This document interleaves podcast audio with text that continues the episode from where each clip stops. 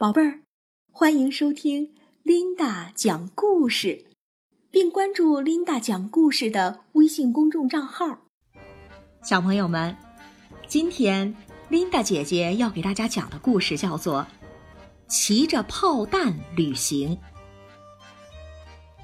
出使埃及的前一天晚上，我和苏丹王一起坐在海边的一座凉亭里聊天儿，我们详细的讨论了。我出使开罗的细节问题之后啊，话题慢慢的转向了我的英雄事迹。我给他讲述了过去在普鲁士军队里英勇无敌、建立功勋的那些事儿，其中有一件是骑着炮弹飞行的冒险故事。只是啊，时隔太久，我忘记了当时包围的是敌人的哪一个要塞了。话说，很久很久以前，我们包围了一座城堡。指挥官想弄清楚城里的一些具体情况，比如有多少人，有多少门大炮，当然还有很多重要的事情需要了解。然而，如果要穿过敌人的前哨、卫兵和城堡工事，然后进入城堡内部，简直是一件不可能的事情，而且也没有人有胆量去执行这项任务。这个时候，素来胆识过人、机智果断的我，注意到身旁的那门大炮正瞄准着敌人的城堡点火，我便想到了一个好办法。我呀，从容镇定的。在大炮面前站稳，等炮弹从炮口出来的一刹那，我便迅速地跳到了发出去的炮弹上，骑着炮弹向敌人的城堡飞去。周围的人刚开始没有反应过来，片刻之后，他们都大声呐喊着为我加油。我觉得自己伟大极了，心满意足地飞着。但是在天空中飞到一半的时候，我不禁担心起来。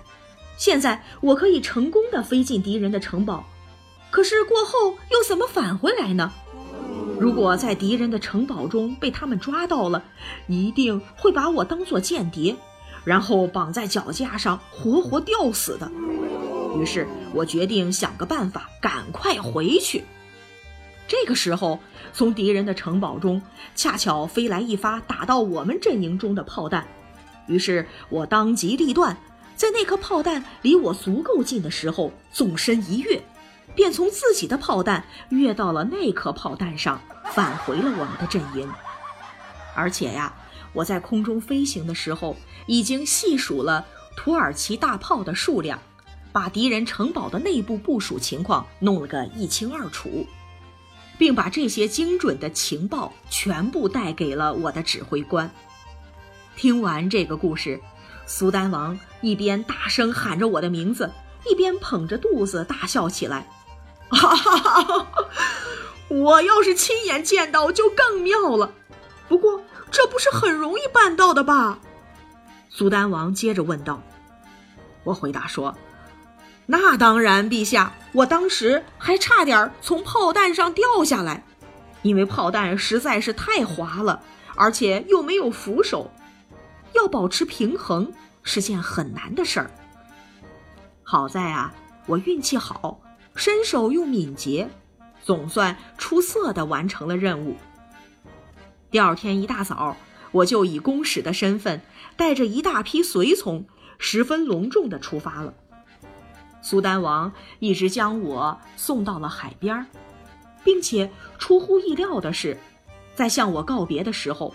他十分严肃地对我说：“以后啊，你千万不要再做类似的事情了，那实在是太危险了。”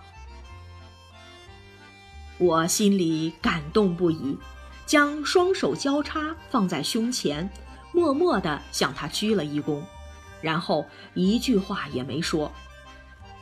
我确定苏丹王明白这代表什么，他望着我们远去的背影。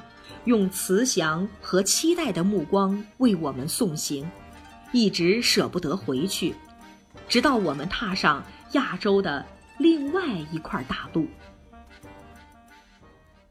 好了，小朋友们，故事就讲到这儿。明希豪森为了探听敌情，坐着自己军队发出的炮弹，飞到了敌军上空。之后啊，又乘着敌军的炮弹飞回来，勇敢的完成了任务。可是啊，我们大家可不能随随便便的学他，刀枪棍棒这些危险的器械，我们不要随便乱碰，因为它们会划伤我们的皮肤，有的时候还会有生命危险。因此啊，我们要远离危险物品。好了。今天的故事要教给大家其中的几个好词，比如说“执行”、“呐喊”、“担心”、“期待”、“出乎意料”、“胆识过人”、“机智果断”、“从容镇定”。好了，小朋友们。今天琳达姐姐讲故事就到这儿，我们明天再见吧。